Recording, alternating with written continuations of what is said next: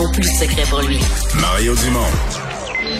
Vous avez 24 minutes dans une journée. Tout savoir en 24 minutes. Pour s'informer et comprendre en 24 minutes, ici Mario Dumont, en compagnie de Vincent Dessureau, des studios de Cube Radio, la station d'affaires publique de Québecor. Voici Tout savoir en 24 minutes. Tout savoir en 24 minutes. La fin de session parlementaire là, arrive demain. Et malheureusement, là, ce qu'on a appris dans les dernières heures, c'est que le projet de loi pour élargir l'aide médicale à mourir ne sera finalement pas adopté à temps.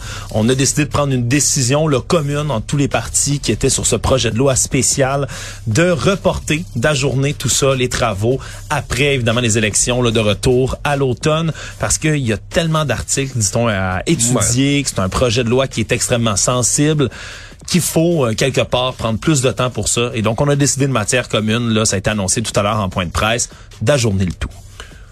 Je ne doute pas qu'à ce point-ci, c'était un peu la, la seule option disponible, la seule chose possible, la seule chose à faire. Je dirais, à la question, peut-on, euh, sur un sujet qui joue avec la vie ou la mort, Peut-on bousculer la décision, dire ah ben là il nous reste 100 articles à étudier, on va les étudier en, deux minutes, puis on la réponse c'est non, on peut pas faire ça. Euh, parce que quand même tu votes des lois, là. tu te lèves en chambre, tu votes des lois, euh, c'est euh, une responsabilité qui vient avec ça. Hmm. Mais ça, ça, reste quand même plate. Là. Je, je comprends que Christian Dubé, avec son style, a fini ça dans dans une certaine élégance avec les députés d'opposition, tout le monde. Donc ça c'est et avec la promesse qu'on va reprendre la discussion en temps et lieu. Donc ça a été bien fait. Mais il reste quand même, il reste quelque chose qui pend. Pour le gouvernement, il reste un fil qui pend. C'est-à-dire qu'on posera toujours, est-ce qu'on a bien organisé les travaux parlementaires? Est-ce qu'on a réservé cet important projet de loi? Parce qu'ils se sont Euh, fait accuser de mettre ça à minuit moins une. Là, Ouais, ouais. Est-ce qu'on a réservé à ce projet de loi le temps nécessaire au moment voulu? Moi, je, je, je- trouve que euh, Christian Dubé finit avec élégance le sujet, mais ça efface pas complètement la responsabilité gouvernementale. Puis bon, je pense que l'idéal, ça aurait été que ce soit adopté dans cette euh, dans cette législature. Si avec Véronique Yvon qui a fait tout le travail préalable, qui siégera plus, là, qui se représente pas, etc. Christian Dubé a quand même souligné là, en point de presse tout à l'heure son apport Ah, au projet puis son travail là, indéniablement, là. indéniablement là, là-dessus là, la députée péquiste Véronique Yvon qui clairement là, va euh, va Mais manquer remarque, aux gens qui étudient faut, ça. faut que je sois juste. Le travail qui a été fait, c'est pas comme s'il était tout perdu. Mais je veux dire, le- le- tout le travail qui a été fait est encore utile. Puis le projet de loi est là. Puis on va, on, on repartira pas de zéro quand on va reprendre les, les travaux. Ben, ça sera une autre session avec euh, d'autres ministres, avec euh, d'autres députés. On ne sait pas combien de députés, ça sera plus les mêmes. C'est ça une élection aussi. Donc c'est, c'est dans une autre législature. Dans tous les cas, on a dit du côté de la présidente de la commission qu'on voulait reprendre le travail. Là, on l'avait laissé Il faut. en automne. Ça sera à suivre rendu là. Plus tôt aujourd'hui, là, sur la réserve d'Aquasasné, on a fait une annonce en matière de lutte contre les armes à feu. 6,2 millions de dollars sur 5 ans qui ont été annoncés là, pour le service de police Mohawk d'Aquasasné pour embaucher, entre autres, 5 policiers supplémentaires, acheter des véhicules tout-terrain, des motoneiges ainsi qu'un bateau de patrouille nautique. Parce que en ce moment, on n'avait qu'un seul bateau du côté des forces policières Mohawk et on dit qu'on en avait besoin de plus pour pouvoir patrouiller le fleuve, entre autres, 24 Parce que c'est sur 24. 30 quelques kilomètres de large là, qu'on a de, de, de rives qu'on a à surveiller où des gens peuvent accoster, peuvent arriver, trans, euh. Euh, transborder des, que ce soit des cigarettes, de, le- le- des armes, euh, de la drogue. euh. Ouais, puis les armes à feu, selon les, les services policiers, les renseignements, on dit que ça transite souvent là, par bateau de nuit d'une berge à l'autre parce que ça borde le territoire, là, faut le rappeler, le Québec, l'Ontario et l'État de New York. Et quand on parle des armes américaines qui peuvent souvent franchir la frontière, venir être ici pour être revendues au crime organisé, ça transite souvent par les frontières. Ça a été rappelé de multiples fois par les forces Et policières. quand on parle d'Aquassassiné, euh, c'est- ouais, il y, a- il y a ça qui amène une complexité. Tu es à la frontière de deux, deux provinces et un État américain, de deux pays, puis dans, le- dans le Canada, deux provinces. Mais euh, l'autre complexité est vraiment géographique. C'est que c'est pas... euh, tu peux pas te faire l'image de- pas de la colle, là, tu sais, de la, du poste frontalier de la colle où tu as une autoroute, puis si tu surveilles, ben, tu tu surveilles, là, tu surveilles la route. C'est une barrière. Oui, oui, c'est que t'es dans la nature, euh, il y a le fleuve, il y a des îles, euh, tu sais, c'est, c'est un territoire complexe. D'un côté, t'es, à- t'es dans l'État de New York, de l'autre côté, t'es au Québec. Euh, tout ça appartient à la réserve d'Aquassassiné. Moi, je trouve dans les bonnes nouvelles, c'est qu'on semble avoir vraiment un travail de collégialité, de collaboration avec le corps policier local, le Ouais, corps policier d'Aquassassiné, qui, était présent- important, qui était présent à la conférence de presse. Et d'ailleurs, c'est à eux, les équipements qu'on achète, il y a des possibilités policiers de la Sûreté du Québec qui travaillent là, mais les équipements qu'on achète, bateaux et autres, c'est remis au corps policier d'Aquassassiné. là. C'est vraiment eux qui sont en charge de la, de la patrouille. Alors ça, c'est une bonne nouvelle. Il y a quand même un absent à cette conférence de presse. T'es à la frontière canado-américaine. T'es en matière d'affaires autochtones. T'es en matière de, de, de lutte au trafic illégal d'un pays à l'autre d'armes à feu. C'est le fédéral. Ben, il me semble qu'on est, on est à deux mains dans là où le fédéral aurait une responsabilité. Alors, comment ça, ils n'étaient pas à la conférence de presse? Euh, est-ce que c'est parce qu'ils sont devenus, est-ce qu'ils n'ont pas été invités? Ils n'ont pas été invités parce qu'ils sont devenus un joueur dont on s'occupe plus, puis on se dit, garde, si tu veux que, tu sais, des fois on fait ça dans nos vies, on se dit, garde, j'attendrai plus après lui, j'attendrai plus après elle. Là, si je veux que quelque chose se fasse, je m'en occupe. Parce qu'à chaque fois qu'ils ont été saisis de ce dossier-là, ils ont pelleté là, dans la cour, dans les responsabilités, Et- soit des municipalités, soit du provincial. C'est difficile à expliquer que le fédéral était absent de cette conférence de presse euh, ce matin. Pour moi, c'est ça fait partie de la nouvelle. Autant c'est une, une action utile, autant c'est une bonne chose que les corps policiers autochtones soient impliqués avec les euh, avec la, sûreté du Québec. Autant tu te demandes comment le fédéral peut être absent d'une annonce dans une matière comme celle-là. Et une annonce qui ne saurait survenir trop tôt parce que hier encore une fois à Montréal, deux événements reliés au coup de feu euh, ont été détectés sur le territoire montréalais. Un premier dans le secteur de Ville-Marie, euh, tout près ici de nos studios à Cube Radio, là sur le boulevard Maisonneuve, près de la rue Sanguinet. La police de Montréal qui s'est déplacée après avoir euh, reçu un appel 911. On a trouvé des douilles sur place, des impacts sur la façade d'un immeuble et un peu plus tard, le moins d'une heure environ, après à Verdun, 23h30, un homme qui marchait en compagnie d'une femme sur la rue Etel s'est fait atteindre au bas du corps par un projectile d'arme à feu. Ils ont quitté en voiture, heureusement, le duo. Euh, sont pas fait poursuivre, semble-t-il. Ont euh, rencontré sur le chemin des pompiers qui leur ont prêté assistance. Mais dans ce cas-là, on parle de quelqu'un pas du tout connu des milieux policiers. On... peu d'informations pour Ouais. l'instant, là, mais on le précise pas, ce qu'on fait habituellement Ouais, quand c'est quelqu'un de, de connu des milieux policiers. On craint pas pour sa vie non plus, est en état stable à l'hôpital. Dans les deux cas, on a trouvé des douilles, mais on n'a pas trouvé de tireur. Reste à savoir si ces deux événements-là, qui sont euh, très près l'un de l'autre, autant dans le temps que dans l'espace, sont reliés. Tout savoir en 24 minutes. On cherchait depuis le 29 mai dernier ces deux individus qui sont tombés dans la rivière Saint-Charles là après avoir voulu prendre des photos sur un pont, sont tombés emportés par le courant, les remous. On avait déjà retrouvé malheureusement Kevin Timneux Feuzeux qui était décédé le 1er juin dernier, on l'a retrouvé dans la rivière et là il y a le corps d'une femme qui a été localisé cet après-midi par l'escouade nautique du service de police de la ville de Québec qui pourrait potentiellement s'agir de Christelle Marielle Kouassi, qui est l'étudiante de l'Université Laval qui était tombée en même temps que l'autre étudiant. On n'a toujours pas la preuve formelle qu'il s'agirait d'elle, mais vraisemblablement, là, on est à la recherche d'un corps. euh, La probabilité est quand est- même, euh, quand même là. probabilité est quand même forte. Encore une fois, aussi dans les drames, il y a cette histoire qui est revenue du jeune homme de 22 ans qui était décédé d'un accident de travail le, le jour de Noël à la Grande Roue de Montréal, Riley Valsin. Eh bien, aujourd'hui, on a reçu le rapport de la CNESST, son Et- rapport et d'enquête je vais te dire ce que officielle. j'en pense là, c'est pas chic là. pour la grande roue, pour la gestion de la grande roue, c'est pas chic comme rapport. Tu sais, que tu te dis waouh, quel accident, quelle façon de travailler, quel accident évitable. Je me mets dans la peau des, des gens de sa famille. Ouais, parce que ce jeune homme de 22 ans-là, on lui a demandé, là, au moment, le soir de Noël, où les précipitations de neige commençaient à devenir là, de plus en plus abondantes, on lui a demandé d'aller déneiger à la main les roues motrices de la grande roue pendant leur rotation. Donc, au moment où les roues tournaient encore, on lui a demandé Mais, de se mais de la rendre sur façon place. dont les roues tournent, il faut, faut le voir sur des images. C'est que tu vois que ça peut t'attirer. là. C'est comme c'est que c'est des roues qui peuvent te, te happer, là, te, Ouais. te- comme une poulie que tu peux pogner dedans. Là. Ouais, le Fait que c'est la dernière place, ouais. c'est ça. C'est une place dangereuse, tu sais, que tu gratterais avec un, un outil, une gratte. euh, Ou t'attends que c'est pas en, ça soit pas en t'attends que ça marche, soit pas en marche. justement. Et on a demandé à M. Puis, puis Valsin en plus, ce que je comprends, c'est que pour s'y rendre avec sa main, il fallait qu'il se mette en danger en termes de, de qu'il quitte la zone sécuritaire. En plus. Ouais, c'était dans une zone d'accès restreint là. Fallait vraiment qu'il franchisse un espèce de portique pour se rendre là. Et malheureusement, ce qui devait arriver arriva. Il s'est retrouvé entraîné là dans les roues et retrouvé coincé là. Et même si les secours là ont réussi à le sortir de là, de le transporter dans un centre hospitalier, il est finalement décédé. Et donc, selon le rapport de la CNESST, là, il y a une gestion de la santé puis de la sécurité sur le site qui était complètement déficiente. Ça poussait les travailleurs sur place à improviser des méthodes de travail qui étaient dangereuses pour déneiger les roues motrices. Il n'y avait pas vraiment de plan établi en cas de neige, ce qui est un Pas peu les étrange. outils voulus non plus. Pas d'outils voulus. On se rappelle, on est à Montréal. Hein. Il neige hein, tous les hivers et la grande roue qui reste en marche le 24 heures sur 24, 7 jours sur 7,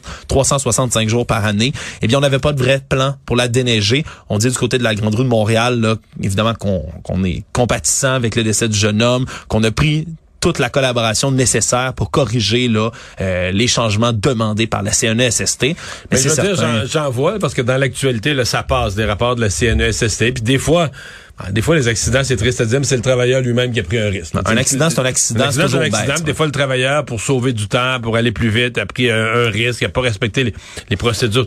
Mais dans ce cas-ci, tu dis, OK, là, quel patente euh, qui, qui semblait être la procédure, ça semblait être comme ça qu'on le faisait à la Grande Roue. C'est qu'on y a quel, demandé. Quel risque énorme on a fait prendre, on a suggéré de prendre à ce jeune homme-là? Le complotiste Pierre Dion, qui est le même qui avait menacé François Legault sur les réseaux sociaux, mais a appris à ses dépens que la liberté d'expression des limites. Il a été déclaré coupable d'avoir donc menacé de mort le premier ministre François Legault. Il y a une vidéo qu'il avait tournée à l'automne 2020 de 44 minutes de temps dans lequel là il tenait des propos entièrement disgracieux à l'égard du premier ministre qui allait jusqu'à la menace, la haine. Il a dit des mots comme s'il faut le pendre, on va le pendre, puis je vais cracher sur ta tombe si t'en as une. Donc à 52 ans, l'homme qui a tenu des propos complètement irresponsables et le juge n'a pas retenu son témoignage à monsieur Dion qui a lui-même comparu en jurant qu'il était un individu qui était pas violent du tout, qui ne voulait faire mal à personne. Le juge n'a pas été dupe et il a même pas été tendre non plus avec l'avocat ainsi que l'accusé qui ont euh, pendant le procès se sont adonnés une session de révisionnisme historique. Ils ont un concept qui est très, très présent chez les complotistes, règle générale. Révisionnisme historique, on change des événements, on reparle de l'histoire en changeant des éléments qui nous plaisent pas ou qu'on veut euh, refaire, et pas n'importe lesquels, Mario. Ils ont parlé de Denis Lortie, l'homme qui est entré, le tireur, le 8 mai 1984 à l'Assemblée nationale du Québec, où il a tué trois personnes, il en a blessé 13 autres. Ils se sont mis à parler du fait que Denis Lortie avait pas fait de mort du tout pendant ses actes. Personne n'est mort pendant ce temps-là. Il a qualifié M. Lortie de dissident politique au lieu de tireur, comme ce qui a été. Bref, une drôle de session de révisionnisme ben, historique, mais vraiment une, de, vraiment spéciale comme de, la part de, de, la part de Dion, là, on est surpris de rien, c'est juste de ça, mais l'avocat, ouais, il, de s'être prêté à ce genre de jeu-là, c'est il reste avocat? Semble-t-il, semble-t-il, peut-être qu'on a jugé que c'était une procédure durant le procès. Là, je, n'ai pas tous les détails malheureusement euh, de ce qui s'est passé en cours, mais ça semble assez étrange, merci, comme processus. Pas ce que fait le barreau dans un cas comme ça, mais hmm, moi non plus. À voir. Oui, comme euh, Ouais, à voir quelle sera la sentence de Monsieur Dion pour ses actes. Oui, il y avait le point de presse un peu plus tôt là, sur ce projet de loi d'aide médicale à mourir, mais il y en a eu un autre aussi, parce que c'est l'heure des bilans, l'Assemblée nationale, Mario, comme tu le sais, là, en fin de session parlementaire, comme ça. La députée conservatrice, désormais conservatrice, faut le dire, anciennement caquiste, euh, Claire Sanson, a fait ses adieux à la politique aujourd'hui. Et elle a fait côte à côte avec son chef Éric Duhem. Côte à côte avec son chef Éric Duhem, mais elle a tenu des propos, Mario, qui moi m'ont fait sourciller puisque je n'ai pas d'expérience de politique. Toi, t'ont fait euh, semi-sourire, semi-surpris? Non, moi, m'ont vraiment surpris. Euh, en fait, euh, euh, elle dit essentiellement qu'elle n'a pas travaillé fort. Ce qu'elle dit, c'est de tous les emplois qu'elle a eus, et elle inclut, dans ses propres mots, ses emplois à 17 ans, entre autres, être serveuse au Dal Giovanni. Elle dit que parmi toutes ces, tous ces emplois-là, être députée à l'Assemblée nationale du Québec, c'est la job où elle a travaillé le moins de toute sa vie. C'est elle étend ça aux autres, le député derrière-ban, en disant aux autres non plus, pas travaillé fort. Ouais. Mais je, je, m'en fous de ce qu'elle a dit des autres, parce que la fois, elle sait pas. Les heures qu'ils travaillaient, puis ce qu'ils font. Euh, c'est... D'abord, je, je, je, je, je, je sais pas qu'est-ce qu'elle réalise ou qu'elle réalise pas, mais être député, était pendant 15 ans, c'est toi qui décides de ton volume de travail. C'est un travail où t'as pas, t'as pas à puncher, comme on dit, t'as pas à, euh, t'as pas une carte qui détermine tu pas un horaire du ben 9 à 5 ben non, ben non, tu, tu rentres à l'heure que tu veux, tu sors à l'heure que tu veux. Bon, dans les dans le cas, elle elle avait plus de whip parce qu'elle était indépendante depuis euh, un an ou deux. Mais avant ça, tu as un whip qui peut toujours faire un peu de préfet de discipline dans ton caucus, mais qui fait ce qu'il peut, mais c'est toi qui fais tes horaires, c'est toi qui organise ton travail. Donc, si tu veux travailler jour et nuit, tu peux travailler tout le temps. Je veux dire, je peux te faire la liste de tout ce qu'il y a à faire euh, d'assister au, pour assister au commissaire parlementaire. Si t'es vraiment rigoureux, tu vas lire tous les documents. Si t'es pour interroger quelqu'un à propos... Demain, il y a une audition du vérificateur général à propos de son rapport, ben, tu vas lire le rapport d'un couvert à l'autre. Tu veux vraiment être rigoureux. Ben, t'as jamais le temps tout faire ça, mais mettons que tu veux travailler plus, là. Après ça, ben, le gouvernement, il y, a, toujours des nouveaux programmes gouvernementaux. Elle est dans un grand comté. Tu peux lire les programmes, les descriptions des programmes, te demander est-ce qu'il y a un des organismes dans mon comté qui pourra en bénéficier, qui sont pas au courant que le programme existe. Alex, je pourrais passer la journée à te dire tout ce que tu peux faire. Plus dans ton comté, à l'infini, tu peux visiter des organismes, visiter les gens, voir ce qui se passe. J'ai connu des députés qui, j'en ai connu qui étaient paresseux et qui travaillaient pas, là. Ben oui, ça, ça, connu, ça a dû arriver dans toutes les législatures. Dans toutes les législatures et dans tous les partis. Mais, j'en ai connu qui travaillaient énormément. Donc, qu'elle se présente au micro, puis qu'elle dise, ben moi, j'ai pas travaillé, j'ai jamais travaillé si peu. Elle parle pas du Parlement. Elle parle pas des députés. Elle parle d'elle-même. Ouais, puis elle, elle, appelle ça des députés plantes vertes comme elle, puis elle dit ça a pas travaillé très fort les autres, mais c'est si faut pas dire, attendre que le travail vienne à soi. Pas assez de pouvoir. Si elle veut dire qu'ils ont pas assez de pouvoir, il y a un débat à y avoir. Mais là, elle parle de travailler fort. Elle compare avec le dead juvenile. Mais là, je comprends pas que Éric Duhem doit sanctionner. Éric Duhem ne peut pas. Il y a plus d'un parti conservateur. Un parti qui est supposé être pour le travail, pour l'effort. Ben comment, oui, qui veut pas que les fonctionnaires se tournent les pouces, là, qui veut qu'ils mettent la main à la pâte. Il peut passer l'éponge sur sa députée qui dit, moi, j'ai pas travaillé fort. inexplicable en ce qui me concerne. Ben oui, parce que c'est pas le métier, comme tu le dis, où on est censé attendre. Vraiment que le travail vienne à soi. Faut prendre soi-même ses responsabilités, soi-même ses occupations. tu t'es présenté devant les électeurs pour les représenter. Il y a personne qui va te donner tes heures de travail. C'est toi qui décides. Ouais, en tout cas, c'est tout de même une claque au visage de ceux qui l'élisent, sachant maintenant que. Ouais, mais ça représente pas. Là, elle se représente pas, mais tout de même, elle a pas fait grand chose. C'est ce qu'elle a fait. C'est ce qu'elle dit. Tout savoir en 24 minutes. Écoute, Mario, je sais pas si tu planifiais partir en avion, voyager cet été, te promener je quelque part. planifié au moins une fois, là. Destination exotique. Ben, il va peut-être falloir que tu t'armes de patience, Mario, parce que ce qu'on apprend, c'est que, ben, la, pénurie de main-d'œuvre, ça frappe tout, on le sait. Mais là, particulièrement, les aéroports. Montréal-Trudeau, ici, qui dit qu'il manque environ le tiers à Montréal, là, des employés au niveau des opérations qui touchent les voyageurs. Donc, toutes ces personnes qui sont là pour aider, qui ont des emplois dans l'aéroport, mais il y en a de moins en moins. À, Toronto, c'est la moitié du personnel. On dit qu'il manque. Toronto, c'est le bordel. On aurait besoin de 600 de ces personnes-là au niveau des opérations. Il y en a 300 présentement qui sont à l'emploi. Donc, ça ralentit absolument tout ce qui se passe du côté des opérations euh, de l'aéroport. En plus de tout ça, ben il y a toujours les mesures sanitaires qui sont implantées ici au Canada. Quand on revient, faut qu'on ait l'application ArriveCan. Hein. Il faut faire vérifier. Puis là, les gens qui l'ont pas ou qui ne marche pas parce que c'est une application vraiment pas très fonctionnelle. Beaucoup de gens ont de la misère avec l'application. Euh, c'est euh, ouais, c'est toutes des affaires qui ralentissent. C'est ça. Il y a des vérifications à faire. Donc, mais Toronto, Vancouver, c'est présentement Toronto, Vancouver, c'est déjà le bordel. À Montréal, Trudeau, c'est moyen, pas si pire, mais on craint qu'avec parce que les vraies vacances sont pas comme non, et c'est ça le problème, parce que pour l'instant, c'est encore gérable. L'aéroport a retrouvé, on dit, 70% de son achalandage pré-pandémie. Mais là, ça, c'est en période un peu morte, là, mais on, on arrive vers l'été, on arrive vers les vacances. S'il y a assez de gens, s'il y a assez de gens qui n'ont pas leur passeport, ça va réduire le volume de voyageurs, ça va aider les aéroports? Ben, c'est peut-être ça le truc du fédéral, Mario. tu ralentis au maximum le don de passeport, là, à l'émission, et ça va juguler dans les aéroports. Ben, peut-être un truc, mais dans tous les cas, avant, vous prévoyez venir euh, deux heures d'avance avant votre vol, trois heures d'avance. Armez-vous de patience et allez plus tôt. J'ai écrit un texte là-dessus dans le journal avant hier, le fait, en fait, hier, le fédéral pourrait gâcher vos vacances et je peux te dire que j'ai eu beaucoup de réactions. Ça, a concerné euh, des gens, des gens déjà choqués, des gens inquiets, euh, des gens qui euh, se demandent avec les passeports qu'est-ce qui va arriver. Ça a suscité pas mal de réactions. Encore fédéral, mais cette fois-ci, on parle budget. Le gouvernement qui pourrait euh, augmenter les dépenses militaires de 75,3 milliards de dollars au cours des cinq prochaines années. Tout ça dans le but de se rapprocher de l'objectif de 2% du PIB de la défense. c'est ce qu'il faudrait faire. C'est ce qui est jugé. C'est le, niveau qui est jugé nécessaire. Par l'OTAN par l'OTAN depuis 2006. Les membres de l'OTAN se sont convenus entre eux de fixer comme objectif là 2% du PIB chaque année aux dépenses de défense. Mais il y a peu de pays au sein de l'OTAN qui atteignent ce 2% là, même si le Canada est dans les pires, puis on le fait pas.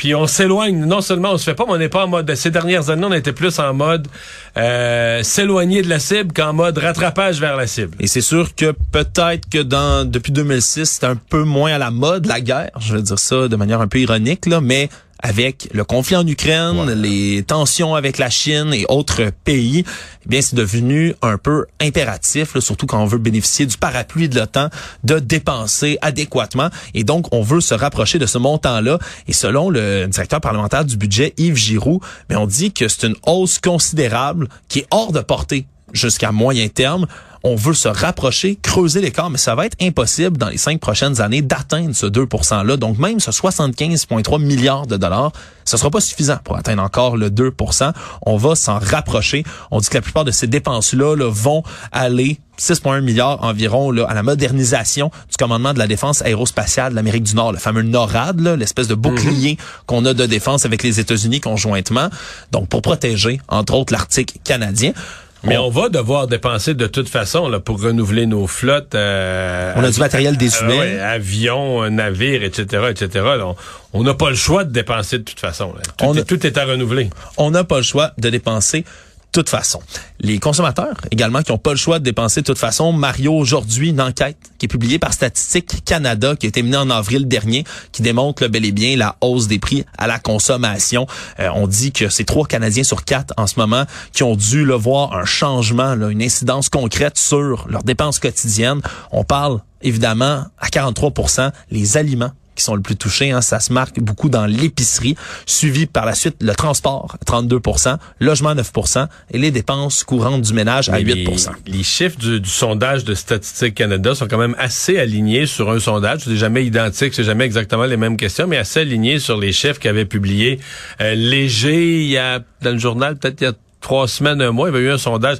Et quand je regardais les chiffres, je me disais, ouais, de fond, on est un peu aligné et ça nous dit que c'est une forte proportion, une claire majorité des gens qui ont dû changer des choses, qui ont dû changer des décisions, changer des façons d'acheter, euh, de, se déplacer, de faire leur épicerie.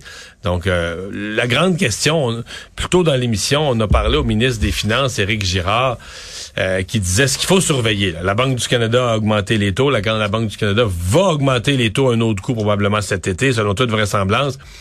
Ce qu'il faut voir, c'est à partir de là, là, août, septembre, octobre, novembre, la fin de l'année. Est-ce que l'inflation baisse? Il faut vraiment qu'on surveille. Il faut se croiser les doigts que l'inflation reparte vers le bas. Elle est à 6,8, qu'on reparte vers 5, 4. Sinon, euh, ça veut dire que la Banque du Canada va devoir donner d'autres coups de jarnac sur les taux d'intérêt. Et là, ben, les taux d'intérêt vont venir trop. C'est pour pour contrer l'inflation, on va créer des taux d'intérêt, on va pousser les taux d'intérêt tellement hauts qu'ils vont créer une récession. Euh, récession. Le ministre des Finances évalue à 35% Au ministère, le ministre, je devrais dire le ministère des Finances à Québec évalue à 35% Donc une chance sur trois que l'année 2023 soit malheureusement marquée par une récession.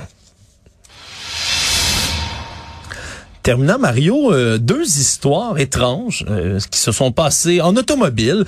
Une à Montréal, où il y a un conducteur qui s'est stationné dans le stationnement de son appartement à Montréal, mais après une mauvaise manœuvre dans un SIC, Mario, il s'est pas euh, stationné dans son entrée euh, droit, comme ça se fait, perpendiculaire, mais bien en parallèle, dans son propre stationnement, dans une entrée, euh, comme il y en a beaucoup à Montréal, tu sais, qui descendent, hein, des entrées qui sont creusées. Il est, suspendu au-dessus, de, le char est suspendu par le devant et le derrière au-dessus de l'entrée. Exact. La voiture s'est retrouvée, vous avez peut-être vu les images sur les réseaux sociaux, sinon ça vaut la peine d'aller regarder.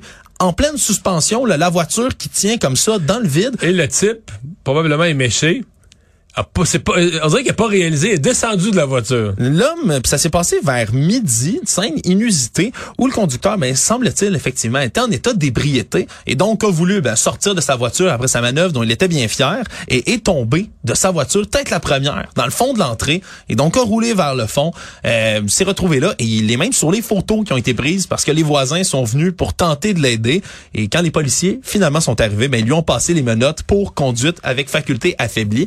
Comme quoi, lui, il a vraiment raté son stationnement en parallèle. Oui. Et euh, ben, il y en a une autre. Ah oui, une autre petite histoire rapidement en terminant euh, pour la police. Un homme qui a été intercepté, là, il circulait à 45 km heure là, tôt mercredi matin, euh, de plus que la limite, là, 135 km heure dans une zone de 90 dans la MRC des collines de l'Outaouais. Il y a un policier qui l'a intercepté, qui lui a dit, ben, vous conduisez 45 km heure de trop. L'homme a exigé de voir le pistolet radar pour voir, oui, absolument, je veux voir, je veux voir c'était combien. Et quand le policier a refusé, ce qu'il a le droit en passant, Eh bien, monsieur a appelé la police. Il a appelé le 911 parce qu'en disant, je ne crois pas que vous êtes une vraie police, je vais appeler les vrais policiers pour qu'ils viennent ici. Le problème, ben, c'est que ça lui a valu une contravention supplémentaire de 504 dollars parce qu'il a appelé la police sans raison valable. en plus de son constat d'infraction de 312 dollars, 3 points d'inaptitude et 64 dollars pour ne pas avoir eu en possession sa preuve d'assurance. Résumer l'actualité en 24 minutes, c'est mission accomplie.